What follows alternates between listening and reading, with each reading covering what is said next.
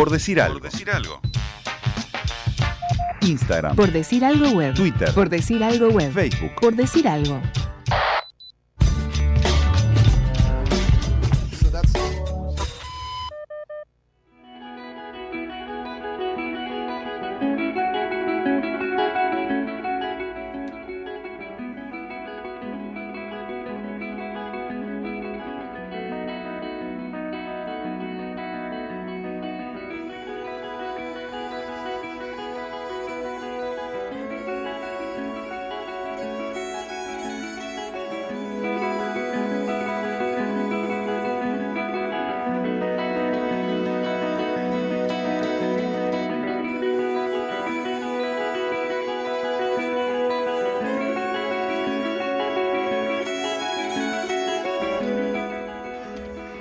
Un auto come kilómetros a la velocidad del verano como tantos otros sobre las costas de Rocha. No se sabe si es paseo o necesidad. Hay que buscar alguna playa con menos gente, o una con aquel vendedor de choclos tan ricos, o una donde estén los amigos de los niños. Un niño, uno para quien los kilómetros son muchos más y pasan más lentos que lo que dice la tecnología. Desde su asiento apenas logra ver el tapizado y las nucas de sus padres. Qué aburridos que son los padres cuando están de espaldas. La ventana como aliada, la mirada perdida, la cabeza vagando en pensamientos infantiles de esos que ya son inalcanzables para los adultos. El niño mira al mar y el mar mira al niño.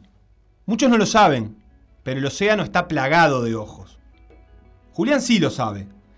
Hace semanas que le viene dando vueltas en la cabeza la curiosidad por esos señores que flotan en el agua. El auto sigue comiendo kilómetros y Julián sigue encontrando sus ojos con los cientos de ojos que tiene el mar.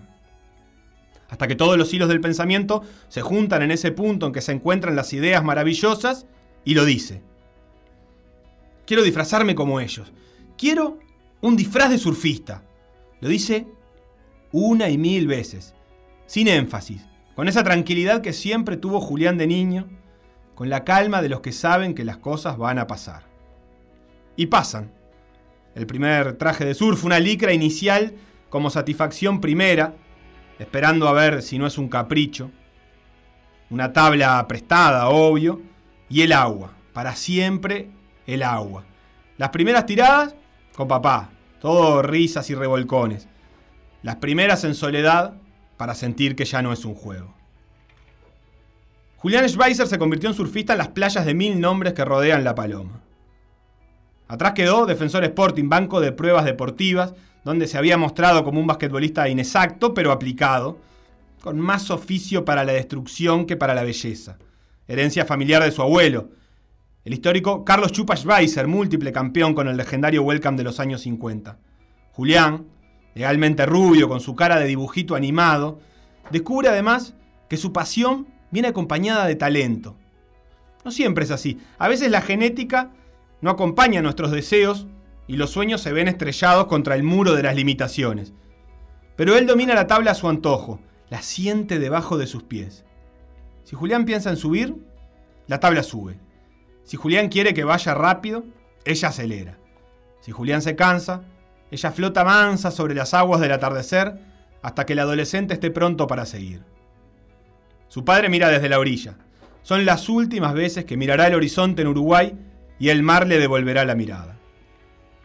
Cuando el juego se convirtió en vida, Julián, con apenas 15 años, dejó las playas de Rocha para irse a Costa Rica en busca de un futuro profesional. En aquellas tierras están todas las olas del mundo y Schweizer las va conociendo y dominando. Impulsado por el talento, empieza a recorrer el mundo, combinando esas dos facetas, la del estilo de vida y la de la competencia. Julián va más allá del simple estilo de vida. Dice que el surf es una metáfora de la vida. A veces estás arriba, a veces estás abajo, a veces estás todo revolcado. Si pasa en la vida, pasa en la tabla. Y Julián se revuelca y se levanta. Tanto surfea la ola de sus sueños como agota tardes esperando olas que nunca llegan. Hasta que llegan los Panamericanos de Lima 2019, el surf, en una de esas mecas americanas, estrenándose como deporte olímpico, aunque el longboard no vaya a estar presente en Tokio. Julián se cae del cuadro principal en la segunda ronda y la ruta del repechaje no le es extraña, pero hay que recorrerla con cautela. Un error te deja fuera. Pero lo cortés no le quita lo valiente, dicen las abuelas, así que Julián va, cuidadoso pero decidido. Al final lo espera el argentino con nombre de Ángel, Surfiel Gil. Ganar es bronce y perder es irse. En un mar difícil, Surfiel saca ventaja. Julián le quedan cinco minutos para conseguir sus puntos y solo tiene una oportunidad. Sigue macándose en las playas del Pacífico con la misma calma con que pedía su disfraz de surfista a los 10 años, con la misma convicción de que tarde o temprano llegará. Julián rema y toma una ola que es igual a las miles que vienen antes y que vendrán después. Pero él sabe.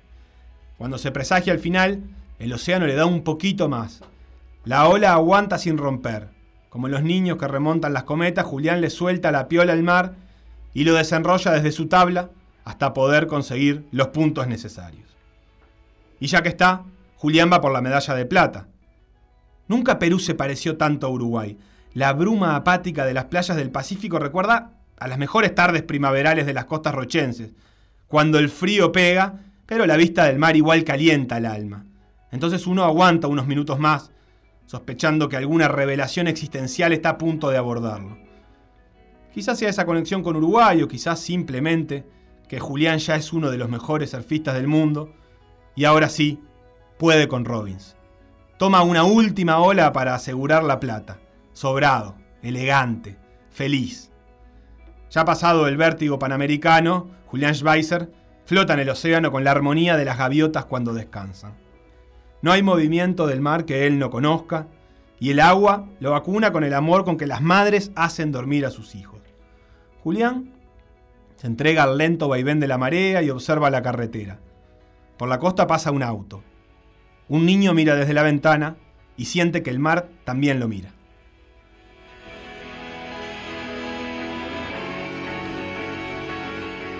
Leía a Seba un fragmento de esta nota que él escribió, eh, publicado en La Diaria, en oportunidad de que Julián Schweizer se consagrara medallista de plata en los Juegos Panamericanos de Lima 2019. Y en línea está Julián, quien ahora se encuentra surfando en las costas de nuestro país. ¿Cómo anda, Julián? Muy bien, muy bien. La verdad que emocionado después de volver a escuchar esas palabras. Eh, hace tiempo que no me, emocionaba tanto. ¿Cómo, ¿Cómo fue aquel, aquel momento? ¿Qué recuerdos tal vez te trajeron estas palabras de, aquel momento en el agua de Lima? Eh, varios. Fue, la verdad que fueron muy lindas. Empecé a, recordar sobre todo las, las, instancias previas antes de entrar a la final con, con lo que es un gran amigo, el, peruano, y nada, estoy bastante emocionado, te diré, con, piel de gallina.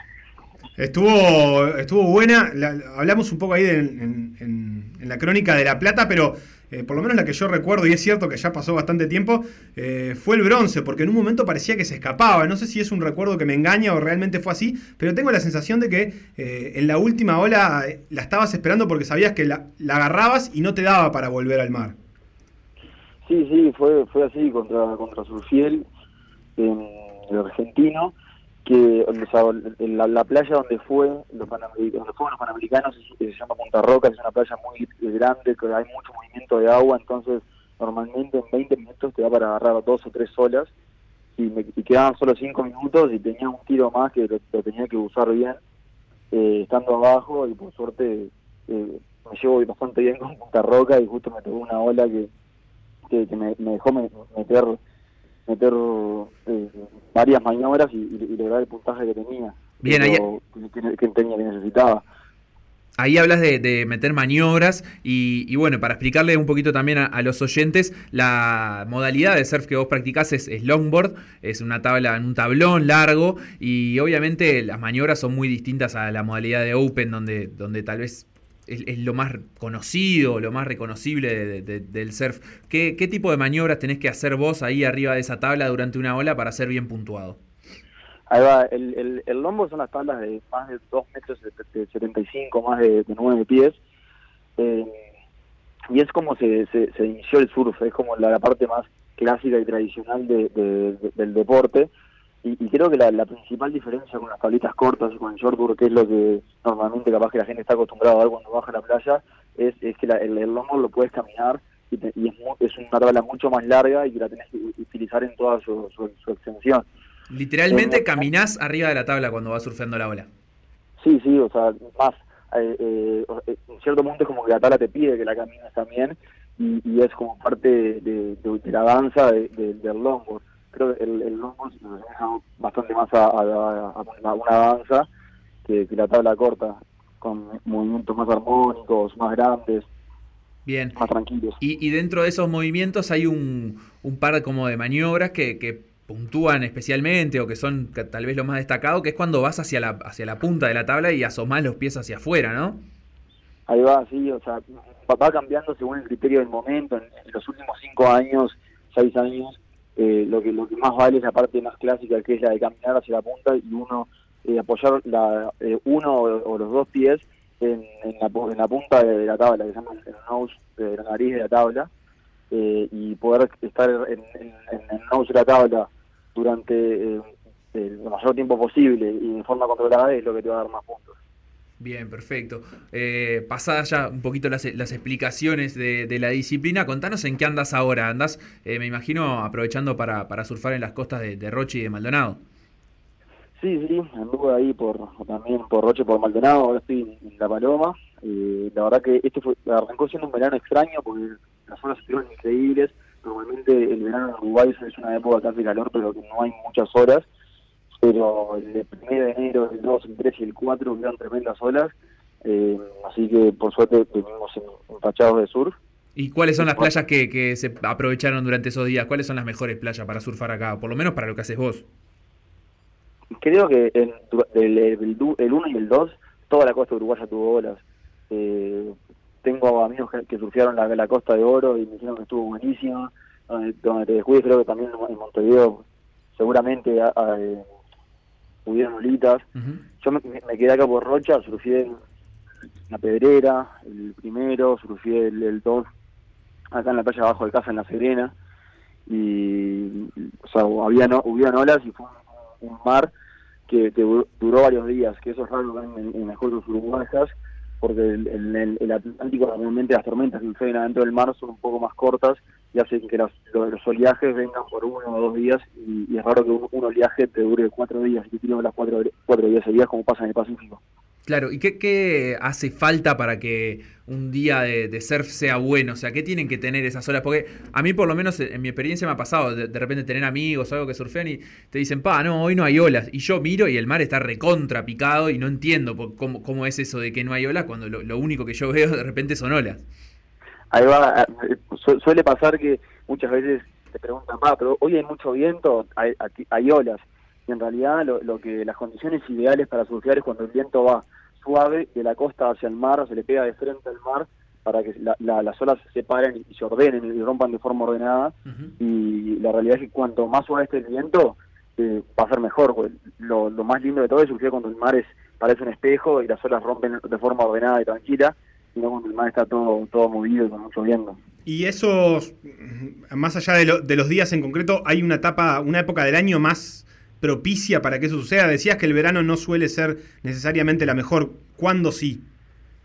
Mira, la mejor época para, para Uruguay es marzo, abril, mayo, hasta te diría que principio de junio, que el agua sigue estando calentita, eh, los vientos empiezan a rotar más del norte, del oeste, eh, normalmente los vientos del norte y del oeste le pegan bien a casi todas las playas de, nuestro país, le pegan de frente hacia la costa, hacia, hacia, mm, hacia el mar, y, y, en esa época eh, hay muchas tormentas en, la, en la profundidad del mar que hace que manden olas bastante seguidas. Bien, entonces, eh, contrariamente a lo que, lo que tiene de bueno el verano es que por ahí la gente tiene más tiempo y por eso hay mucha gente eh, surfando, pero en realidad capaz que las mejores épocas no, no están en, en enero cuando todo el mundo puede ir a, a la playa, digamos. Claro, en, en, en enero lo, que tiene es que su- afuera del agua hace más calor que en marzo, abril o mayo, pero pero las, es, difícil encontrar condiciones de, de oleaje buenas. ¿Cómo, ¿Cómo estuvo tu 2020, Julián? Me imagino, obviamente, para todos los deportistas fue un año difícil, raro, con muchas competencias que no se pudieron realizar. En tu caso, eh, ¿qué, qué, características tuvo el año pasado? Sí, fue, un año un año bi- bien bien raro para para todos y creo que para los deportistas y, y hay ci- ciertos eh, ciertos em, grupos de la población que se, se vieron más afectadas. En, en- en lo personal, yo competí solo una vez en febrero del año pasado, que más fue la última vez que competí en un campeonato internacional, o sea, hace casi un año que, que, que- que no compito porque no, no hay competencias a nivel internacional. Y fue un, un año de, de, de cambios, de replantearme un montón de cosas, eh, seguir entrenando, o sea, seguir motivado, sigo con la misma gana que antes o más, eh, pero replanteando otras cosas que hasta el momento no me las había planteado por el hecho que todo todo iba fluyendo y, y iba de forma como- digo, una, una cosa me llevaba a la otra y no me daba mucho no, no tenía tiempo de, de parar a pensar. Y este año fue como un parate y decir bueno eh, volví a estudiar que era algo que, tenía hace hace ya varios años debe volví a estudiar a- arranqué estudiar comunicación en la Universidad de Montevideo. Y me mudé para, nuevamente para Uruguay eh, no sé por cuánto tiempo pero por ahora estoy en Uruguay y acomodando mi vida de- desde acá haciendo base en Uruguay Bien, vos cuando tenías 15, 16 años tomaste la decisión de, de irte a vivir a Costa Rica y ahora, bueno, como decís, volviste a Uruguay, ya te preguntaremos más sobre, sobre aquel momento de la decisión, pero hoy en día, haciendo un balance de esos años en Costa Rica, ¿cómo los, eh, cómo los recordás o, o- o qué pensás que te aportaron en, en esta carrera? Eh, la, la realidad es que, que- que tengo ganas de volver. O sea, a, corto plazo mi plan es estar en Uruguay, pero Costa Rica es un, lugar precioso que en cuanto a olas, clima, eh, infraestructura para surfear es, eh, es muy bueno y es mi segunda casa y, lo, lo- o sea, tengo muy buenos recuerdos allá, tengo muchos amigos que todavía están allá. Eh, si- sigue siendo mi, mi segunda casa, pero nada, en, en- creo que estoy arrancando una nueva etapa de mi vida, de, de mi carrera, con, base acá en, en- nuestro país. Julián, ¿cómo combinás, eh, algo, algo hemos hablado de esto, cómo combinás la parte competitiva de, tu deporte con la parte más de estilo de vida, que algo también hablábamos en la presentación? Eh, para la mayoría de la gente que, que surfea en Uruguay, nunca pasa por la competencia este, lo que desarrolla, sino con una forma de sentirse bien, de ser feliz, de lo que quieras llamarle. Vos tenés toda una pata de eso, me imagino, pero también toda una pata vinculada a lo deportivo, como fue la medalla de plata en los Panamericanos de Lima y como son las competencias que enfrentás. ¿Cómo combinás las dos partes? Este, mm, ¿Hay una separación de eso? ¿O cuando surfás, surfás y, y- y no pensás en, en determinadas cosas relacionadas a los puntajes, por ejemplo? hay una separación. eh, yo eh, igual empecé a surfear porque en realidad lo, a mí lo que me encanta es el estilo de vida, estar en contacto con la naturaleza, estar metido dentro del agua y a través a través de la competencia logré eh, pas- pasar todo el día o la mayor cantidad de tiempo posible adentro del agua. Eh, pero no, no deja de, de- ser eh, un trabajo o, cuando voy a entrenar, voy a entrenar y me, preocupo por los entrenamientos y hay otras sesiones que sí, que me voy a divertir, en la realidad es que voy, voy con a, a un amigo, mi hermana, eh, lo que fuera, y no me preocupo por, por o, qué puntaje hago, qué maniobra hago, tengo, entro, entro a divertirme. Pero, y, y- eh, y cuando no estás en... Dale, dale, perdón. No, no, que, me puedes ver en, en una misma sesión de, de surfing de, sé, tres horas. Capaz que la primera hora y media estoy entrenando, pero la, la segunda eh, la segunda mitad de la sesión me estoy divirtiendo y mi forma de surfear va a cambiar bastante. Claro, ¿y, y qué pasa cuando no estás en el mar respecto a eso? ¿Tenés algunos cuidados específicos por eh, que, que por ahí alguien que no compite eh, en surf no tiene eh, alimentación, eh, bebida, horas de descanso? O, o cuando no estás en, una época de competencia podés estar más libre con eso? Cuando no, estoy en época de, de competencia, estoy un poquito más libre. Eh, es- este fue un año raro igual, porque como digo, hace un año que no compito, entonces ma- mantuve mi ritmo de entrenamiento y- y cuidándome durante todo el año sin tener competencia. Pero sí, tengo mi equipo de trabajo fuera del agua, que es, eh, tengo mi preparador físico, Sergio Magani, en Argentina, con que trabajo durante hace más, hace más de cinco años, eh, mi psicólogo Gabriel Gutiérrez, eh, tengo un entrenador técnico en Uruguay, otro, otro en California, y sí, el, trabajo fuera del agua, en época de, o sea, más que nada en época de competencias, en época de pre-competencia para prepararnos para una competición, eh, es, es muy, muy importante. Ya en- cu- cuando uno va a competir, eh, cada, cada uno tiene distintos libritos y distintas estrategias y lo que a mí me, funciona es eh, durante las competencias hasta capaz que surfear poco, eh, descansar y juntar muchas ganas para surfear. Pero eso es un- una estrategia mía y no todos somos iguales. Bien, y en adelante, en la parte competitiva, ¿ya hay alguna idea de lo que se puede venir o sigue siendo todo incierto, así como, como fue el año pasado? Y hay algunas ideas, eh, parece que puede llegar a haber un campeonato en, abril en Portugal, eh, otro en, ma- en mayo en México. Hay, hay- está el, Tour Mundial, tiene las fechas marcadas, pero todas tentativas. El Tour latinoamer- latinoamericano creo que empezó a marcar etapas, pero también están todas tentativas.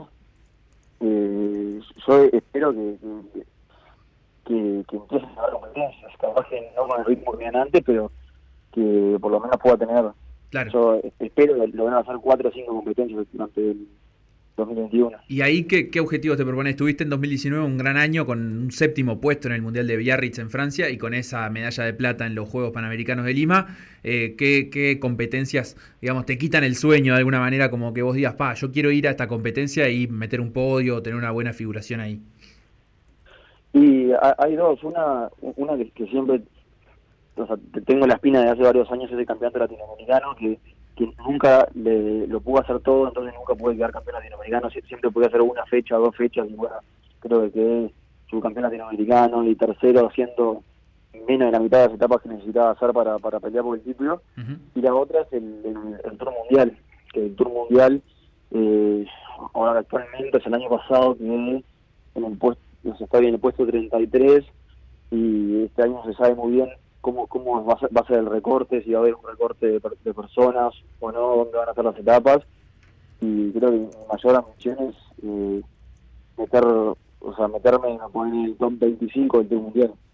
Bien, perfecto, Julián. Bueno, entonces eh, me imagino que obviamente entrenando, aprovechando el, tiempo acá como nos contabas, eh, también aprovechando, decías, para, para volver a los estudios. Te deseamos muchos éxitos en eso que venga. Obviamente estaremos al, al tanto a ver cuándo se confirman competencias y cuándo se confirma también tu, tu presencia en esas competencias. Muchísimas gracias por, por este rato con nosotros. No, muchas gracias a ustedes por, por, por llamarme y la verdad que las palabras del, del comienzo me, me hicieron recordar un montón de cosas y me hicieron emocion- emocionarme. Eh, que se los agradezco, la, la verdad que los agradezco mucho. Hace tiempo que no, no, no me emocionaba tanto en una entrevista. Gran abrazo, Julián. Muchas gracias. Abrazo grande. Lo que pasó en Por Decir Algo, Revivilo en pda.uy o buscar los podcasts en Mixcloud, o Spotify.